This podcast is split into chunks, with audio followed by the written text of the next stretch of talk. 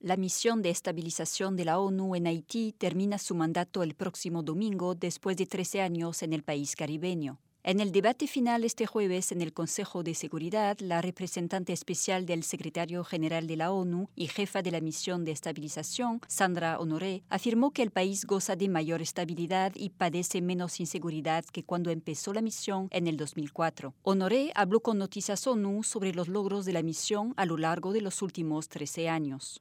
La misión de las Naciones Unidas para la estabilización en Haití llega a su término el 15 de octubre después de 13 años de contribución a la seguridad y a la creación de un entorno de estabilidad en el país.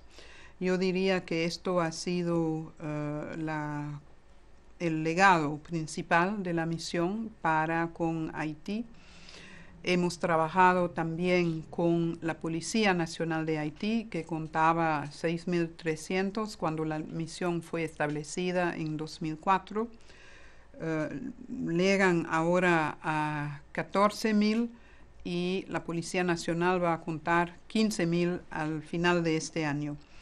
Hemos visto una profesionalización constante de la Policía Nacional eh, y una capacidad para eh, hacer todo el trabajo que eh, se necesita para este cuerpo destinado a proteger y servir en el país.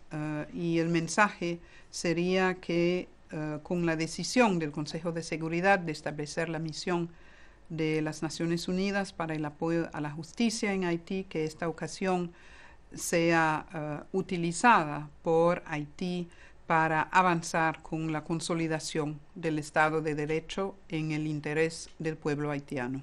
Para Naciones Unidas, Véronique Durum Nueva York.